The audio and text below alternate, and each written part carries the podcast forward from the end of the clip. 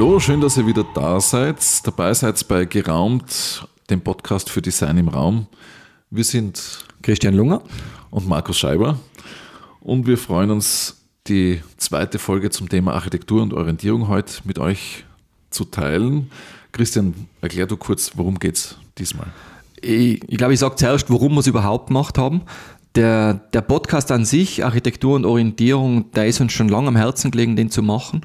Und nachdem wir uns vorbereitet haben, sind wir draufgekommen, es gibt so viel, was man gestalten kann, was man beeinflussen kann, damit man sich in Gebäuden zurechtfindet oder auf einem Campi, äh, also quasi vor dem Gebäude dass wir gesagt haben, wir müssen zwei Podcasts draus machen. Und daher verweisen wir damit auch schon auf den älteren Podcast, den wir das letzte Mal gemacht haben, Architektur und Orientierung Teil 1, wo es nur um die baulichen Maßnahmen gegangen ist.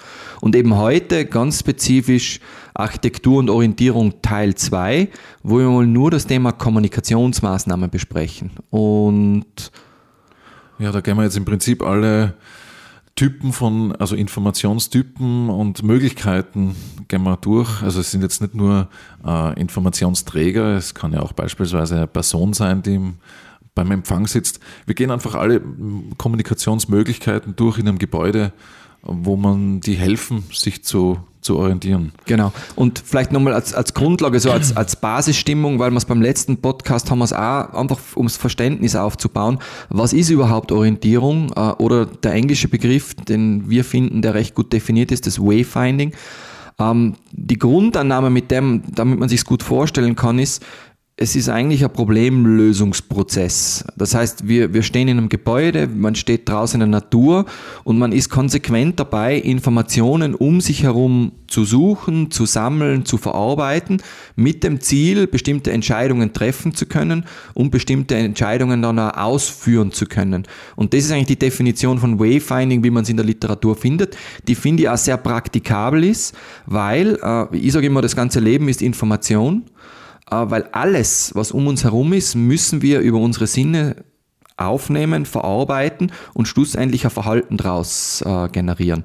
Und unsere Aufgabe als Orientierungsdesigner, als Orientierungsexperten ist es, diese Informationen so zu gestalten, damit das funktioniert.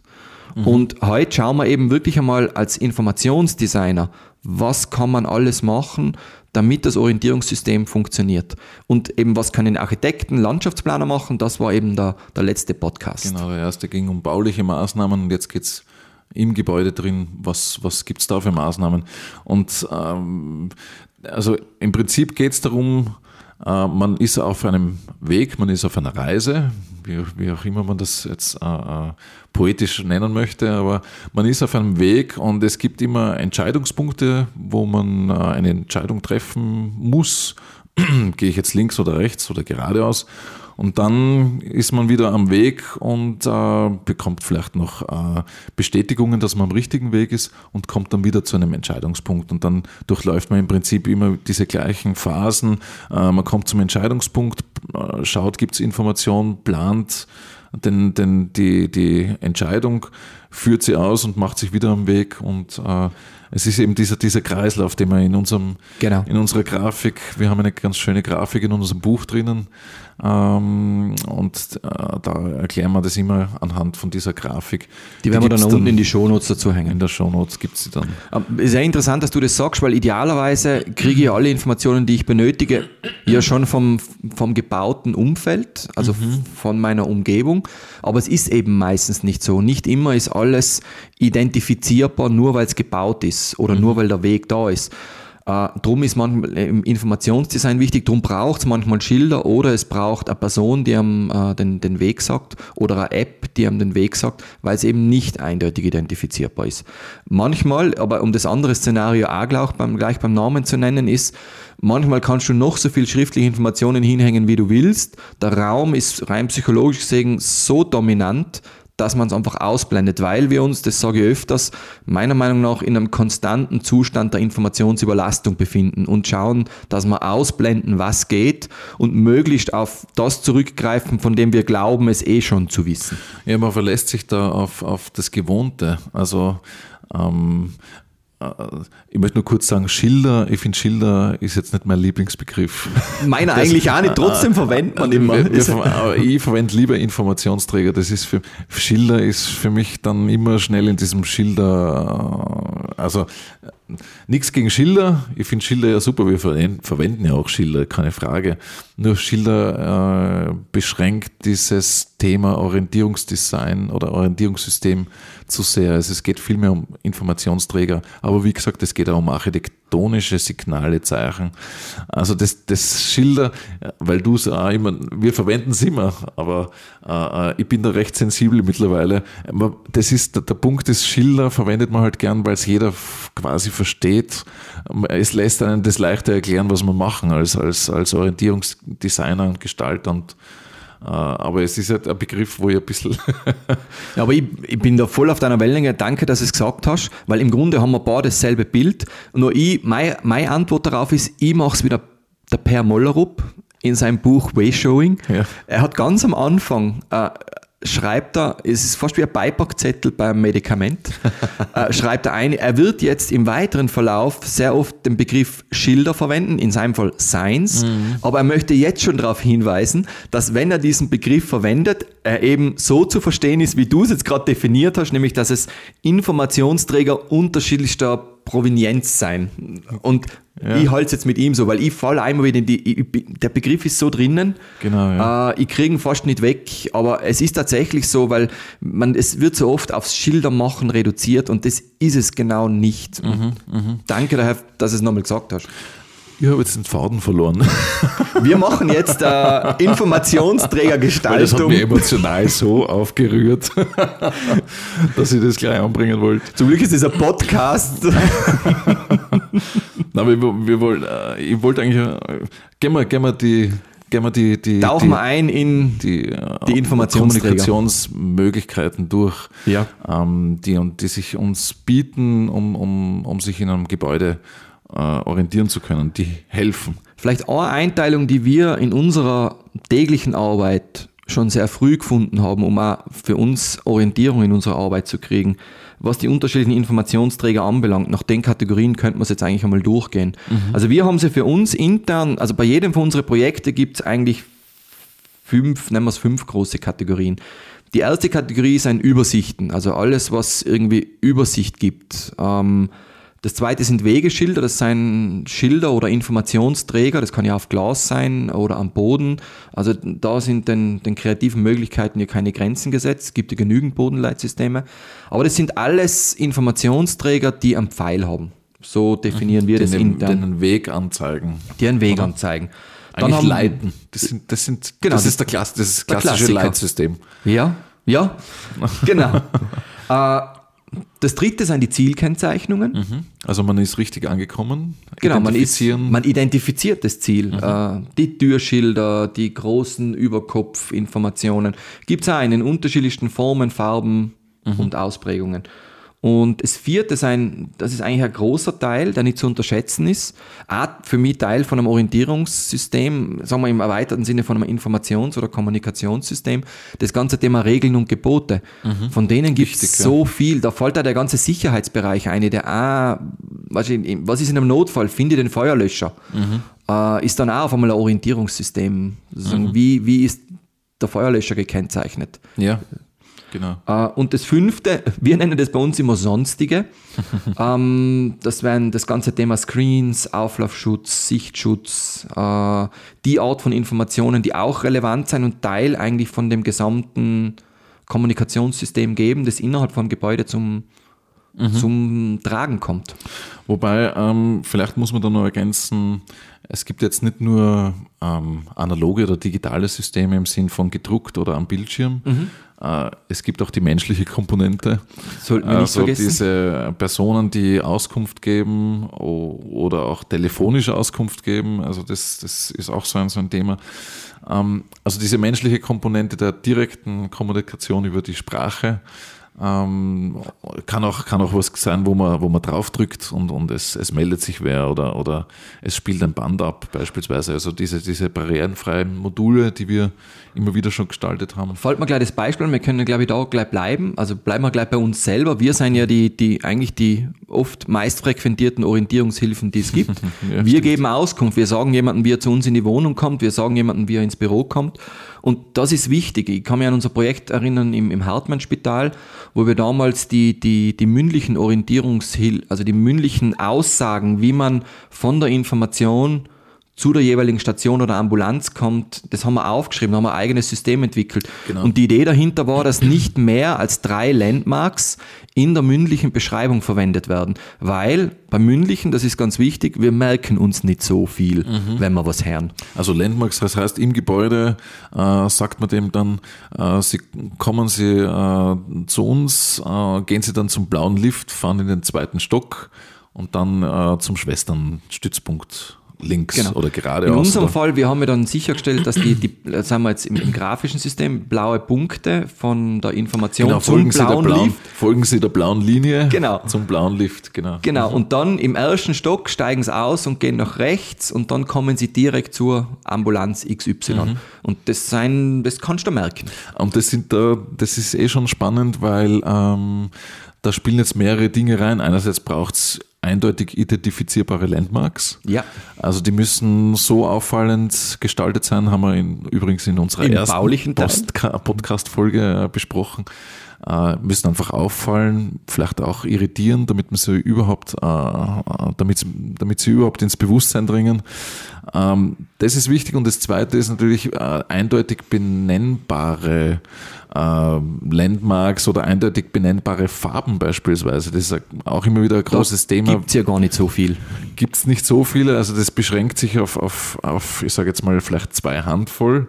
Ähm, ich kann jetzt äh, ein paar aufzählen. Also rot, blau. Rot, blau, grün, gelb, violett, rosa, braun, äh, schwarz, grau und weiß. Also kein Himmelblau und auch kein Pastell. Na, blau ist blau. Und, und Pastellgrün ist grün. ähm, also ich würde sagen, das waren, das waren schon ziemlich vollständig die, die Farben, die, die jetzt eindeutig benennbar sind und die jetzt auch wieder dieser Common Sense, diese gemeinschaftlich ähm, durch Gewohnheit und, und, und ähm, täglichen Gebrauch vereinbarten Vereinbarungen mitsammen, wo unter Rot äh, jeder eine, ein, vielleicht ein gewisses Spektrum hat, wo der eine meint, das ist jetzt nur Rot oder das ist vielleicht schon Orange, aber im Grunde äh, ist es definiert gemeinschaftlich durch diesen Common Sense, also durch diese Gewohnheit, ähm, was jetzt, wie man welche Farben benennt und welche Farben, die jetzt visuell äh, aus, ausformuliert sind, also wie die ausschauen. Achtung, es sei, äh, sagen wir mal, als, als kleinen Beipackzettel wieder, mhm. Achtung bei der Verwendung von Farben, weil es gibt farbenblinde Menschen und es ist ja immer gut, wenn man es für ein Zonierungsmodell verwendet, was sehr oft vorkommt. Da sind wir also mitten im, also im, im, im grafischen Bereich drin. Wie kann ich dann eine, eine, Zone innerhalb von einem Gebäude so darstellen, dass sie sich von der anderen Zone unterscheidet? Eben das, ich finde, das Hartmann-Spital ist da recht ein gutes Beispiel, weil dort haben wir die, die Namen von Heiligen gehabt und die Symbole, die sich aus ihrer Lebensgeschichte ableiten. Und das kombiniert mit einer Farbe gibt also eine, eine dreifache Kodierung die von eigentlich fast, eigentlich, der Fastbegriff darf ich gar nicht äh, in den Mund nehmen, das wird wirklich verstanden. Mhm, mh. Also da sind wir jetzt halt wirklich beim, beim Informationsdesign in Reinkultur zu schauen, was ist jetzt für den Nutzer äh, von, für, für, für den Gebrauch am optimalsten. Genau. Und, und man, es gibt dann bei Farben, es gibt einfach noch äh, auch diese emotionalen Komponenten oder diese Sicherheits-, diese, diese, diese vorher schon festgelegten äh, äh, ähm, Signalkomponenten, also wie ja, Feuerlöscher und alles, was was mit, mit Not zu tun hat, ist mit Rot konnotiert und, und, und, und die äh, Notausgänge sind grün, damit man sich im Feuer besser sieht. Das also ist einmal, Sachen. ich finde da, das ist eher ein recht ein gutes Beispiel dafür, diese Achse, die eigentlich funktionieren muss zwischen dem Informationsdesigner und dem Architekten. Mhm. Die, die, ich finde, für mich fast schon die Radikalprojekte findet man sehr stark in den USA, die, die wirklich Gemeinschaftskunstwerke schon fast schaffen, dass sie eine bestimmte Zone, eine bestimmte Ambulanz, die Kinderambulanz, derart massiv äh, branden, muss man schon fast mhm. sagen, dass gar kein, also nicht einmal der leiseste Hauch eines Zweifels aufkommt, dass es sich hier nicht um die Kinderambulanz handeln kann. Ja. Bei uns wird das alles ein bisschen subtiler, äh, ich finde, gehandhabt. Ähm, aber man kann Grafik schon auch verwenden, ergänzend zur Architektur, um so diese Differenzierung zwischen Zonen äh, visuell wirksam werden zu lassen. Mhm. Also das, das ähm, kann man jetzt sogar szenografisch, irgendwie äh, szenisch, äh, indem man sagt, äh, man stellt dort, ich weiß nicht, in der Kinderabteilung irgendwas auf, was, was, was Spielerisches, was, was, was vermittelt, was einfach mit Kindern zu tun hat. Und äh, ähm, oder signaliert, einfach große Flächen hernehmen. In Amsterdam, ich kann mich erinnern, wie wir in Amsterdam die Kinderklinik ähm, uns angeschaut haben. Ähm, als gutes Beispiel, als Verspielte Benchmark. Grafik. Da haben wir, das war wirklich äh, sensationell, eine Wand, die war, ich schätze, sieben, acht Meter lang, äh, drei Meter hoch die, diesen Kipp-Effekt äh, äh gehabt hat, dieses, und dieses riesige Dschungelbild. Und du bist vorbeigegangen und bist quasi im Dschungel vorbeigegangen und, und plötzlich hat's dich, äh, hat's, hat's mich gerissen, weil da, da ist ein Papagei plötzlich erschienen und, und, und ist dann wieder verschwunden hinterm Blatt. Also mit diesen Kippbildern, das war wirklich äh, sehr, sehr lustig zum Anschauen und allein, allein wegen dem finde ich war es wert, so ein riesiges Kippbild sich anzuschauen. Äh, das hat schon fast, äh, in Wien gibt es den Prater, also das hat schon fast so, so diesen Vergnügungspark-Charakter äh, ähm, gehabt, da durchzugehen. Und überall diese Illustrationen und so weiter, also diese Leichtigkeit mit, mit Farben, Formen, Illustrationen dort reinzubringen, das allein war schon Signal, und da bin ich in der Kinderstation. Genau, und das ist, das, das ist der Funktion, jetzt wenn wir jetzt auf die Orientierung, Orientierung zurückkommen, das Funktionale dabei ist, ich weiß, dass ich da bin. Mhm. Oder wenn ich ankomme, ich weiß, dass ich angekommen bin. Genau. Weil es einfach so wirklich auch meinem inneren Drehbuch entspricht. Ja. Über das innere Drehbuch haben wir übrigens auch, jetzt muss ich aufpassen, weil sonst werden wir echt lang, wenn wir alles wieder wiederholen.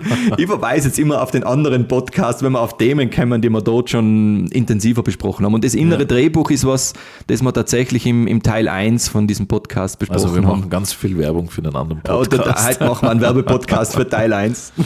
Also jetzt sind wir kurz gesprochen gesprungen zu, äh, zu den Land, äh, so ein bisschen Landmark-mäßig, also und, und szenografische Sachen, wie kann ich Bereiche kodieren oder wie kann ich ähm, ähm, Landmarks schaffen, damit ich mich besser erinnere oder überhaupt Ziele erkenne. Aber wir waren bei den Übersichten. Der, Aus, der Ausgangspunkt war bei den Menschen, aber das passt eh gut, weil wir haben von Menschen gesprochen, die haben Stimmt, sozusagen, ähm, waren, ja. mhm. die haben mündlich in dem Fall Auskunft mhm. geben und wie wichtig ist es ist, dass das mündliche System mit dem räumlichen System zusammenpasst. Also was die Namensgebung anbelangt, das ist eigentlich der wesentliche Aspekt. Und auch, dass man gerade in großen, komplexen Organisationen auch Einschulungen macht, wie man Leute im Gebäude, vor allem im Gebäude schickt. Außen ist eh manchmal einfacher, aber innerhalb des Gebäudes hast du oft nicht so die Ankerpunkte, an denen du die festhalten kannst. Ja. Und von dem finde ich es ein schöner aber, Übergang. Aber warte kurz, also ich finde nur noch als Ergänzung, ich finde nur wichtig, dass die Leute, ich meine, du hast es eh zuerst genannt, dass das dass die Leute auch geschult sein, die, äh, die richtigen äh, Wörter, also die richtigen Kennzeichnungen, Zielkennzeichnungen richtig zu benennen, genauso wie es auch im restlichen Orientierungssystem äh, verwendet wird. Also ich finde das ganz wichtig, weil da entstehen oft äh, Verwirrungen. Der eine nennt es Röntgen, der andere nennt es irgendwie anders. Kommt oft genug vor. Das genau. ist oft genug. Also das ist ganz wichtig auch, dass diese menschliche Komponente, dass die, dass die ganze Belegschaft, dass jeder vom Chef bis zum, äh, ich sage jetzt mal, bis zum äh, Lieferanten im, im besten Fall, also dass jeder eigentlich Bescheid weiß über ein Orientierungssystem, über die übers Naming, über die Begriffe. Aber da springen wir ein bisschen, bleiben wir gleich da, dann haben wir es nämlich abgearbeitet. Damit kommen wir nämlich zu dem Thema eine gute Dokumentation von einem Orientierungssystem, auch gute Einschulungsunterlagen. Ich würde sagen, je größer und je komplexer das Gebäude, Uh, umso wichtiger ist, uh, dass die Leute, vor allem auch neue Mitarbeiter, das betrifft ja nicht nur, wenn man in ein neues Gebäude einzieht, das ist ja nur ein Kunden, ist quasi nur ein Kontaktpunkt, wo es wichtig wird, dieses ganze Einschulen und als Kommunikationsdesigner oder Informationsdesigner gute Einschulungsunterlagen zu machen, trägt dann auch seinen Teil dazu bei, äh, damit das Orientierungssystem hinten hinaus funktioniert. Mhm, mhm, das ist nicht unwesentlich. Und im, im, im letztendlich ähm, bevorzugen Menschen doch die soziale Komponente und wenn ein Portier da sitzt und daneben eine große Übersichtstafel hängt, ich bin überzeugt, dass die meisten eher zum Portier gehen und fragen, als dass sie sich vor die Informationstafel stellen. Vielleicht noch ein kleiner Aspekt, auch sicherstellen, dass man die Person, die offiziell Auskünfte geben soll, auch erkennt. Am Bahnhof mhm. ist es ein gutes Thema. Die haben, glaube ich, immer die gelben super, Jacken ja. an, wenn mhm. sie dann bei den äh, Kartenautomaten stehen und helfen. Du warst, du steuerst den an wie einen Leuchtturm genau. im mhm. Nebel. Mhm. Also Idealerweise nicht den Leuchtturm ansteuern, weil der soll dir eigentlich davor warnen, dass du nicht, dass das Gelände kommt. Die Analogie passt nicht hundertprozentig, aber ich hoffe, der Wir Sinn wissen, der Nachricht. Genau. Übersichten. fangen wir von vorne an. Quasi, man kommt bei einem Gebäude zu einer Übersicht. Ähm, was, was, äh, was die beinhaltet. Ich meine, meistens ist die Aufzählung der, der Ziele, die im Haus zu finden sind und möglichst dann irgendwie die Kodierung dazu, in welchen, ähm, ähm, welchen Ort, welchen Stockwerk die zu finden sein.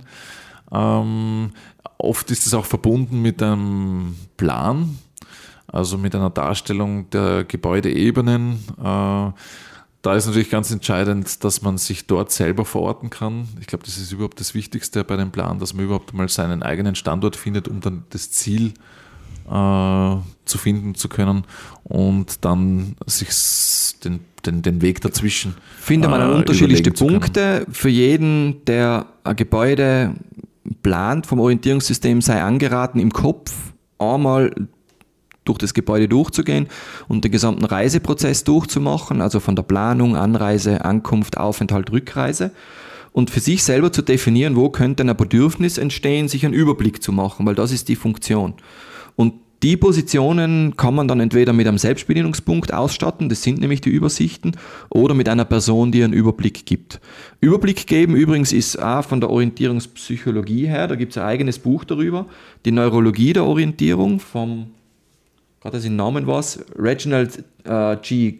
College, das Wayfinding Behavior. Also sich eine Übersicht zu machen, ist eine von den wesentlichen Elemente oder ähm, Abläufe, wenn wir es so nennen, wie man einen Raum lernt. Also es gibt das Entlanggehen, entlang eines Weges, so lernt man und sich einen Überblick zu machen.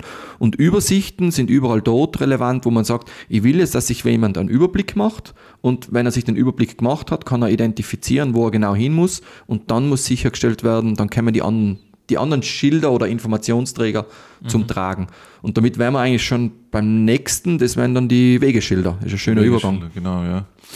Ähm, was kennzeichnet oder was macht das aus? Was ist das Charakteristische von einem Wegschild? Das ist der, das Normalfall der Pfeil. der Pfeil. Also es zeigt uns eine, eine Richtung an, äh, wie ich zuerst schon gesagt habe, der, das, das Leitsystem eigentlich im Orientierungssystem ist, das sind die Wegeschilder. Äh, Im Prinzip äh, zeigen die die Richtung an. Man, man findet im Idealfall den Begriff wieder, den man auf der Übersicht äh, gesucht hat oder das Ziel, das man eh schon vorher weiß, das findet man in, dem, in den Wegschildern wieder. Und man folgt im Prinzip dem Wegschild bis zum nächsten Entscheidungspunkt, bis zum nächsten Knotenpunkt.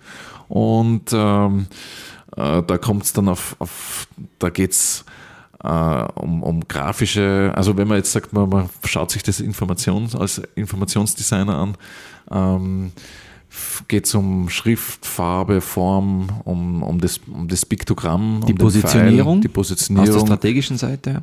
Also einerseits die Positionierung, äh, äh, welchen Höhen etc., aber es geht auch um den Hintergrund, wie hebt sich's ab, wie ist der Kontrast, äh, wie ist das Licht an der Stelle. Ähm, da, da spielen ganz viele ähm, Parameter eine Rolle, das ist vielleicht eine, dass das gut funktioniert. Eine gute Vorwarnung zu dem Punkt. Eigentlich will ich zwei Sachen sagen. Das erste ist eine Warnung, wir könnten über Wegeschilder allein einen Podcast machen von einer Stunde. Mhm. Daher müssen wir uns ein bisschen im, im Allgemeinen halten. Äh, es gibt tolle Bücher, wir werden Links in die Shownotes hineingeben, wo dieses Thema wirklich in aller seiner Dimensionalität, muss man fast sagen, also, abgehandelt wird. Also ich denke, über das Thema Wegschild werden wir wahrscheinlich was machen.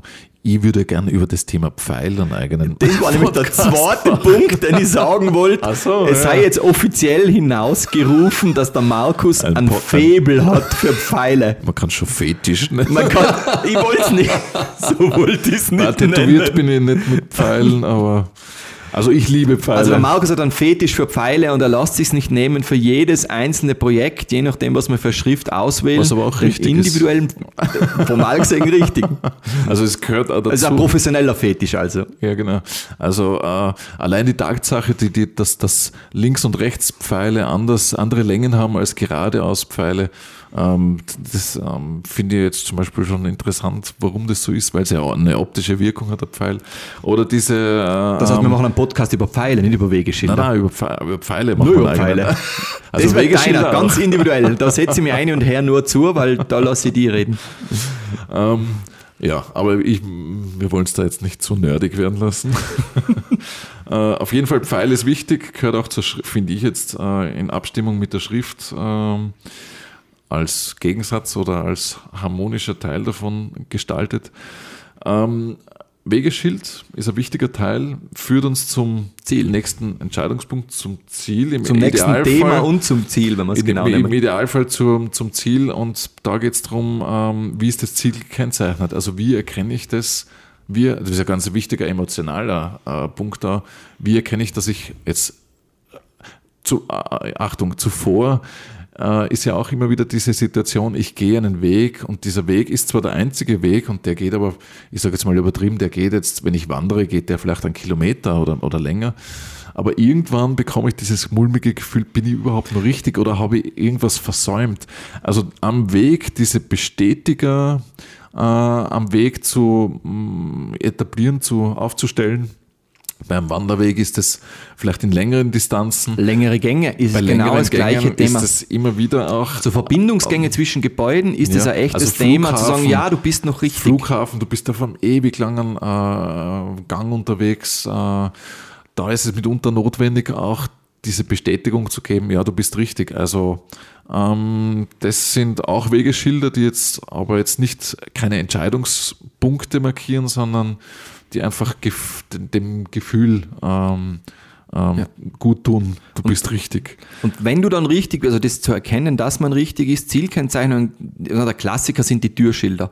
Was oft übersehen wird, ist, dass es in den, also zumindest aus unserer Sicht heraus, Türschilder allein machen auch nicht glücklich. Die, die decken zwar funktional schon ab, ich bin jetzt richtig, aber manche Ziele sind einfach wichtiger wie andere. Und das, finde ich, muss im Informationsdesign, also in der Art, wie ein Ziel gekennzeichnet wird, ein- die Hierarchie muss irgendwie klar herauskommen. Mhm, Genau, also es kann allein die Größe sein, die, die, die Stärke des Signals, das ist die Hierarchie. Da entsteht dann auch wieder eine wichtige Achse zwischen Innenarchitektur und Informationsdesign. Also die, gerade wenn es Empfangsbereiche sein oder Ambulanzen oder Stationen, ähm, wo dann auf einmal auch schöne Möbel zum Einsatz kommen, wo sich jemand was überlegt hat, wie die ausschauen. Wie bringe ich da eine Kennzeichnung drauf, die sozusagen diese ästhetische Linie auch mitfährt, aber trotzdem auch funktioniert und nicht irgendwo versteckt ist, weil ich partout nichts da haben will. Dann ist die Frage, will ich abhängen, gehe ich hinten auf die Wand drauf, gehe ich direkt aufs Möbel drauf.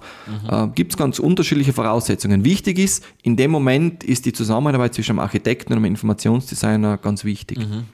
Und je früher da natürlich in die Planung, äh, wenn man da früh, je früher man mitplanen kann oder das gemeinsam planen kann, desto integrierter sind die Lösungen auch in der Architektur oder in der, in der innenarchitektonischen äh, ähm, äh, Haut, sage ich jetzt einmal, wo man dann äh, jetzt nicht nur drauf was drauf appliziert, sondern das vielleicht integrieren kann, materialmäßig, ähm, wie auch immer. Und bei den Zielkennzeichnungen, glaube ich, ist eine wichtige Aussage, weil das kommt immer wieder. Also da, da muss ich mit zumindest, bin gespannt, was du für eine Meinung hast, Markus, aber da positioniere ich mich ganz gleich. Gebäude sind nicht selbsterklärend. Ja. Ähm, denn, denn es, also die Meinung hören wir öfters äh, in, in einer ausgeprägteren oder weniger ausgeprägten Form. Ich glaube, man kann als Architekt viel richtig machen, damit der Raum lesbar ist. Aber in dem Moment, wenn eine Organisation einzieht, die äh, einfach ihren eigenen, auch vom Naming her und von ihre Abläufe, ihre Identität und Kultur mitbringt, ist der Raum per se nicht mehr selbsterklärend, weil es könnte dann unter Umständen in manche Räume kann ja, können ja unterschiedliche Organisationen einziehen, die ganz unterschiedliche Konventionen haben. Und daher ist, äh, auch wenn es manchmal in einer, in, einer, in einer limitierten Variante ist, es doch wichtig, dass man was kennzeichnet, auch mit Schrift. Aber dann soll man es sauber und schön machen und die Architektur dabei unterstützen. Ja, ja. Also ist ja immer Zusammenspiel Architektur, Organisation, äh, die da drinnen äh, beheimatet ist. Also da, da spielen dann mehrere Elemente zusammen, die dann Einfluss haben, wie kennzeichne ich das Ziel. Ähm, ich wollte nur was sagen, äh, diese, diese, weil es glaube ich wichtig ist, für die Wegeschilder noch äh, als Ergänzung dieses schrittweise Enthüllen von, ähm, also diese, dieses, dieses, man muss auf einem Wegeschild jetzt nicht alle Ziele, die in einer Richtung zu finden sind, äh, anschreiben, sondern äh, man kann das clustern, man kann versuchen, größere Bereiche zusammenzufassen, ist auch notwendig, weil man als Nutzer auch nur gewisse Informationsmengen verarbeiten kann, die im Kurzzeitgedächtnis bleiben, also so sieben, fünf bis sieben Informations, Informationseinheiten, sagt man eigentlich, kann man da verarbeiten. Also es ist, es ist äh, auch interessant, was kommuniziert man auf den genau. So wie ähm, beim Wegeführen. Flug. Der, der Fachbegriff dazu ist Progressive Disclosure. Ich habe jetzt gerade nochmal mhm. nachgeschaut. Schrittweise enthüllen. Das schrittweise Enthüllen von Informationen. Klassischer Vertreter dieser Strategie sind die Flughäfen. Genau. Also das ist beim Flughafen als Beispiel, wenn du sagst, ich suche jetzt das Taxi, ist es nicht wichtig, gleich das Taxi beim ersten Schild anzuschreiben. Das Wichtigste ist, weil das Taxi ist ja normalerweise. Das wird interessant nach dem Koffer abholen. Ja, aber das ist normalerweise ist es klassischerweise im Außenbereich außer es gibt was vielleicht in der Tiefgarage oder so, wie es in Innsbruck am Flughafen ist. Da ist es interessant, weil da ist das Taxi eigentlich in der Tiefgarage unten. Aber klassischerweise geht man zuerst zum Ausgang, auch wenn man einen Bus sucht oder, oder vielleicht Straßenbahn. Da ist es jetzt nicht unbedingt notwendig, dass du jetzt alle diese Elemente, und da kommen ja viele andere dazu, irgendwelche Shuttlebusse, äh, vielleicht die S-Bahn oder was auch, was auch immer, ähm, aber im klassischen Sinn ist es eher dann der Fall, dass man sagt, man leitet zuerst einmal zum Ausgang, weil danach, und da ist das, das beinhaltet eigentlich nach dem Ausgang, finde ich dann Taxi, Bus, Straßenbahn etc. Das heißt, ich schreibe das den Ausgang an und genau. spare mir das äh, von der Information her. Ein wichtiges Aber Sachen. aber dazu, und das sind genau die Sachen, wo man sich dann ein Gebäude äh, auch von seiner räumlichen Komponente her anschauen muss und, und sowohl und das querschneiden mit der organisatorischen Komponente.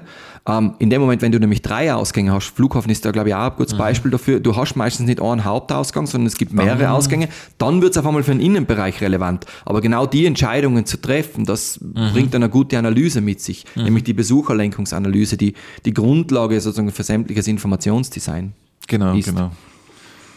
Regeln und Gebote haben wir noch nicht gehabt.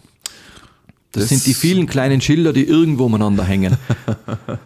Ja, das ist das, ähm, was äh, oftmals notwendig ist, um, ähm, also wenn es Gebote, manchmal sind es ja auch Verbote, um zumindest zu kommunizieren, ähm, da darfst du vielleicht nicht hinein. Da gibt es dann verschiedene Abstufungen von ähm, ähm, bitte klingeln das, oder, oder kein Zutritt oder Zutritt verboten. Also da, da ist dann die Schärfe, ist dann auch interessant. Ähm, wie ist die Kultur der, der, Kommunikation in solchen Sachen? Das ist ja genau diese Querreferenz jetzt, weil wir im, im, sozusagen im ersten Teil von dem Podcast über das Thema Türen, Gänge, wie identifiziere ich einen Eingang, der für mich relevant ist. Mhm. Das ist ja diese Querreferenz zu mir, wenn ich sage, ein Gebäude ist nicht selbsterklärend, äh, wenn ich halt durch einen Gang gehe, sind wahrscheinlich 20, 30 Türen.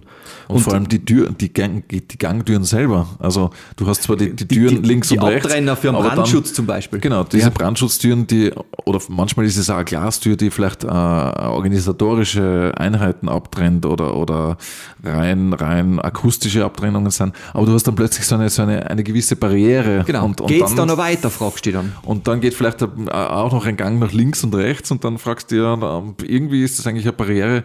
Der Gang nach links ist aber eigentlich frei.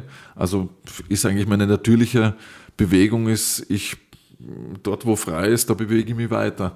Und wenn man jetzt in Wirklichkeit aber geradeaus durch die Tür durchgehen muss, um zu dem Ziel zu gelangen, sollte das eigentlich äh, irgendwo dann. Genau. Und auf einmal muss was Schriftliches drauf. Sein. Oder es soll partout keiner durch und die Tür ist aber offen, weil es kein automatisches Schließsystem gibt, dann kommen auf einmal die Zutritt nur für Befugte, Zutritt verboten. Mhm. Und von denen, interessanterweise in der Menge nach die Türschilder, ist bei jedem Projekt sein das die, die nächstmeisten, in dem Fall Folien meistens, die, die eigentlich zur Anwendung kommen. Also rein quantitativ kommt von dem am meisten zum Einsatz. Mhm. Das ist eigentlich einmal interessant zu sehen. Ja. Ja, die ganzen Sicherheitsinformationen fallen auch da ein, nicht unwesentlich. Auch Sachen, die. Fluchttüren. Ja, das ist das ganze Thema Fluchttüren, äh, die, die, die Sicherheitssymbolik für die Feuerlöscher, ist manchmal, wenn man ein ästhetisches Gesamtgebilde haben möchte, die sind ja auch wieder dann auf unterschiedliche Gewerke aufgeteilt. Das machen ja dann meistens auch andere und die nehmen dann Standardpiktogramme. Ich war damals beim Kaufhaus Tirol, das war eins von den Projekten, wo sie wirklich gebeten haben, zu sagen, bitte nehmt die Sachen auch mit, damit man wirklich visuell einen großen Auftritt haben. Oder es sind Piktogramme zu gestalten zum Beispiel. Genau. Ähm, oder man verwendet dann gleiche Trägerelemente, wo man sagt, man, man, man, man hat gewisse äh, Informationsträger entworfen und die verwendet man dann auch für die Genau. äh, Feuerlöscherkennzeichnung beispielsweise. Mhm, mhm. Was haben wir noch als Thema? Print, Printunterlagen und schriftliche Informationen. Print, äh, die klassischen Beispiele ist der Abreißplan in die Hotels. Ist jetzt zwar eher für einen städtischen Kontext jetzt, aber sowas, richtig große Organisationen haben auch oft Printunterlagen.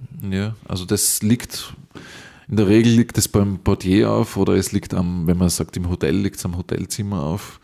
Was vielleicht noch mit einfließen könnte, was da gut einpasst, ist dieses ganze schriftliche System. Also wir haben ja vom mündlichen System gesprochen, Stimmt. dann vom Raum, wir nennen es mal das räumliche System und dann gibt es noch das schriftliche System, Genau. das vor allem in der Planungsphase dann Ja, richtig also- Relevanz entwickelt. Genau, oder wenn man, wenn man dann die Bestätigung bekommt, äh, man, man, man fährt auf einen Kongress und dann bekommt man die Bestätigung, ja, der Kongress findet in der und der Stadt, in dem und dem Gebäude. Raum XY statt äh, und im Idealfall kriegt man da schon die richtigen und, und wichtigen Hinweise äh, am Briefpapier beispielsweise oder am, im Mail drinnen, äh, um dann vor Ort, weil vielleicht sagt einem das ja noch gar nichts, wenn da steht, äh, gehen Sie äh, in Zone C, da könnte man dann schon annehmen, okay, aufpassen, da gibt es wahrscheinlich dann Zone A, B davor. Also Genau. ähm, wichtige Information. Gerade diese, weil ich es gerade angesprochen habe, Zonierung, das ist in, in Gebäuden ist das immer wieder auch ein Thema. Dieses Zonierungsthema. Wir haben ja in St. Johann beispielsweise, fällt mir jetzt gerade ein, in die, in die Zone A und B unterteilt, Altbau, Neubau, äh, um das dann auch noch irgendwie mehr zu transportieren, ins Bewusstsein und tra zu transportieren, haben wir, haben wir äh, die, die, die Lifte mit Begriffen äh, gespickt. Also das, da ist dann auf der Außentür von dem Lift sind dann Lauter zehn, Mundartbegriffe zehn Begriffe in, in Mundart, in Tiroler Mundart. Ähm, und beim, in der Zone B sind es Begriffe, die mit B anfangen und mit kleiner hochdeutschen Übersetzung dazu. Jetzt hast du aber einen Sprung gemacht, jetzt muss ich wieder zurückholen zum schriftlichen System. Weil mir sind zwei Beispiele eingefallen zum schriftlichen System.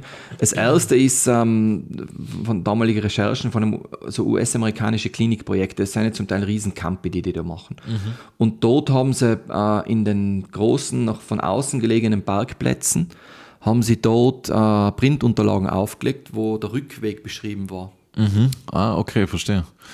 Ja, das, äh, das ist, glaube ich, immer wieder. So wie so ein äh, Postkartensystem. Ja. Und die haben gedacht, es ist eine super Idee, weil du gehst da zum Teil 10, 15 Minuten Mhm. vom Auto zum Haupteingang und Also das System finde ich auch bei großen Kliniken interessant. Wir haben das ja einmal auch äh, so ein bisschen angedacht. Ich bin mir jetzt nicht sicher, ob es umgesetzt worden ist, aber damals war das, wenn jemand in, einer, in einem großen Klinikkomplex äh, von ähm, nicht Zone, sondern vom, vom, vom Bereich A, also von Röntgen dann in die von, von der Unfallchirurgie Station ins Röntgen. oder, oder Station ins Röntgen, genau, das war ein gutes Beispiel.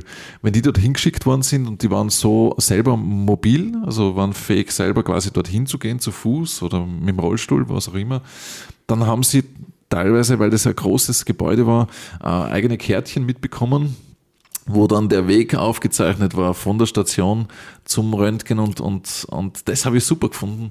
Äh, einfach als, als Orientierungshilfe hat da, finde ich, äh, hat auch gut funktioniert. Ich bin mir eben unsicher, ob es verwendet worden ist. Als weiteres Beispiel kann man noch dazu sagen, wo es wirklich, ich finde, einen einen Eindruck hinterlässt, und zwar was die Zufriedenheit von, von den eigenen Kunden, Gästen, wie immer man sie nennt, Patienten äh, hinterlässt. Wenn man halt zu Veranstaltungen einladet, zum Beispiel, äh, dass man wirklich angibt, wo kann man parken und wie geht's vom Parkplatz zum Gebäude. Weil faktisch, wenn ich irgendwo anreise, ist das erste Ziel, das ich suche, eigentlich gar nicht das Gebäude, sondern der Parkplatz vor dem Gebäude, wenn ich mit dem Auto komme. Oder das gleiche mit öffentlich. Vielleicht ähm, kommen wir zum nächsten. Ich würde gern digitale Lösungen.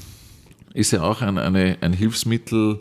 Der Klassiker ist, ähm, jeder hat Smartphone mit, ähm, wobei in Gebäuden ist das manchmal, funktioniert es manchmal vielleicht mit RFID-Sendern. Ähm, aber es gibt natürlich auch Bildschirme, es gibt äh, Übersichten, die mit Touchscreens äh, funktionieren. Gibt es auch schon, gerade in Shopping Center haben wir das immer wieder mal gesehen. Ich kann mich erinnern, in England, in London gibt es große Shopping Center, wo du große Screens hast ich glaube, in der Shopping City in, in Wien ist das auch so.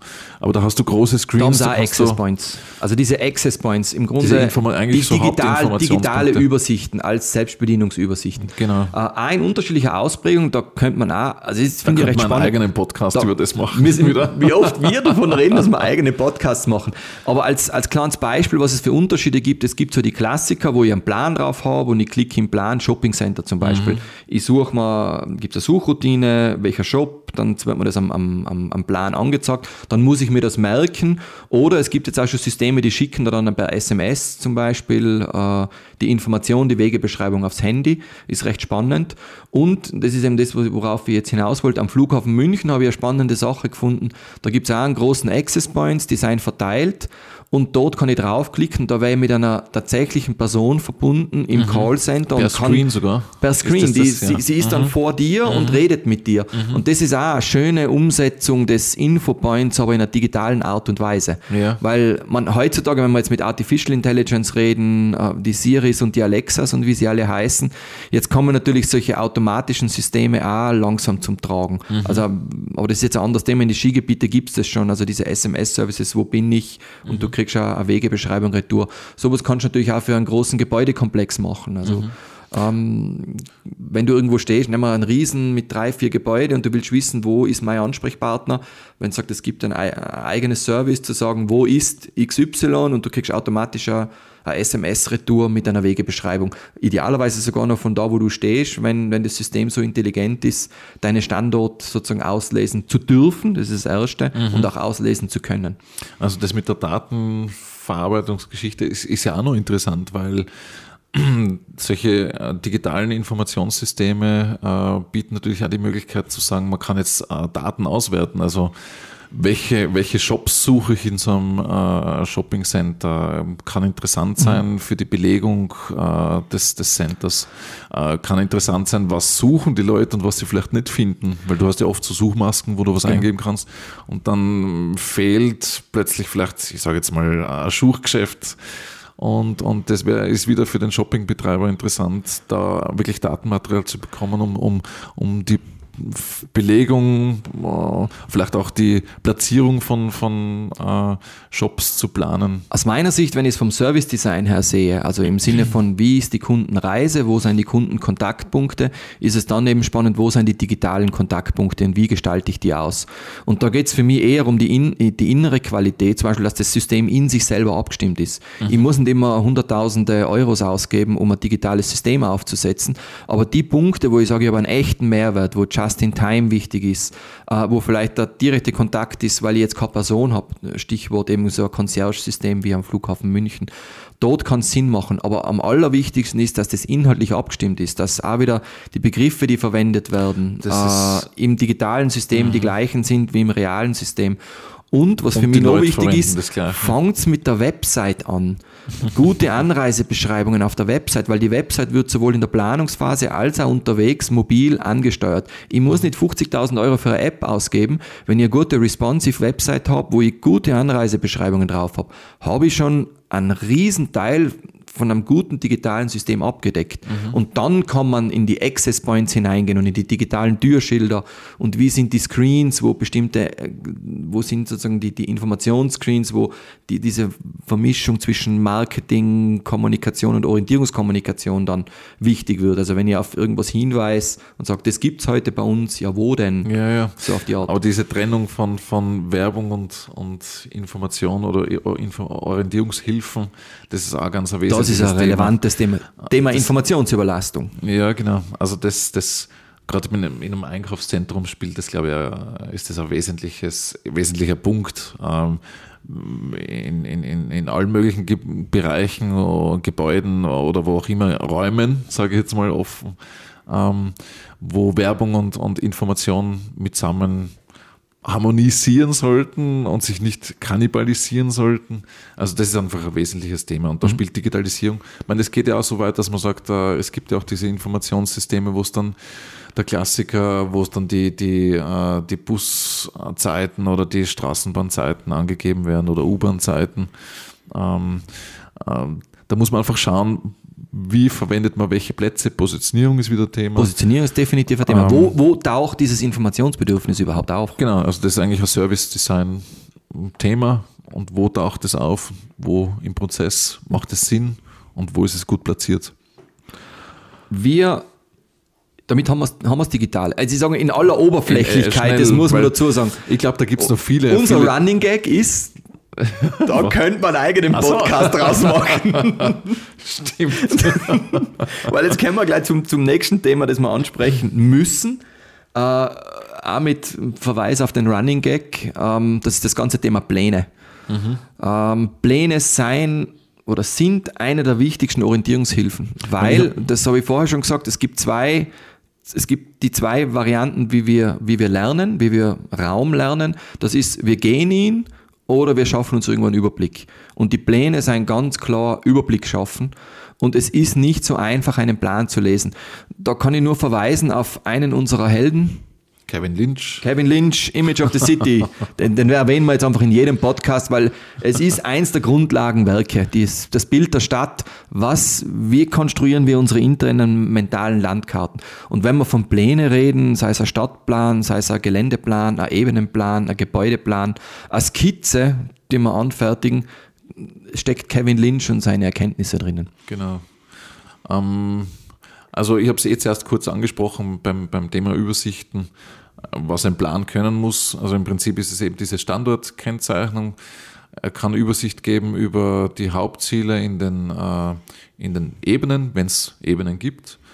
Und äh, es muss aber natürlich von der Gestaltung ist Pläne gestalten ist ein eigenes Thema. Also da werden wir der Running Gag. genau. Podcast machen. Aber es ist ein ganz spannendes Thema, Kartografie. Ähm, da gehen wir jetzt gar nicht so sehr drauf ein. Ja, vielleicht nur die, die, die allgemeinen Warnhinweise zu sagen. Es gibt die Grundlagen, äh, drehen wir den Plan aus oder drehen wir ihn nicht aus. Das ist einmal, schaue in die Blickrichtung oder nicht. Genau, also das ist, glaube ich, ganz wesentlich, natürlich nach, nach Sichtrichtung auszudrehen weil es äh, hilft. Also wir haben da schon einige Beispiele entdeckt. Das ist ganz interessant und, und, und, und eh nicht verwunderlich, aber wenn man in Tälern, in Tälern Pläne verkehrt zur Seerichtung aufhängt, also sprich, ich, ich stehe in einem Tal, das Tal streckt sich nach links und rechts von mir gesehen und ich habe vor mir den Plan und der Plan ist verkehrt herum, sprich, das am Plan ist das, was, was links ist, ist in Wirklichkeit rechts, dann interpretiert jeder den Plan nach Sichtrichtung, nach Sichtrichtung. und fährt in die verkehrte Richtung. Das ist öfters passiert, schon an uns herangetragen worden. Das zu lösen ist mh, mm, schwierig. Bei Geländeplänen wichtig, ähm, immer zu schauen, dass die Gebäude, die am Plan abgebildet sind, mit der Realität abgleichbar sind. Besondere Formgebung äh, oder man macht ein bisschen dreidimensional und man sieht die unterschiedliche Höhe.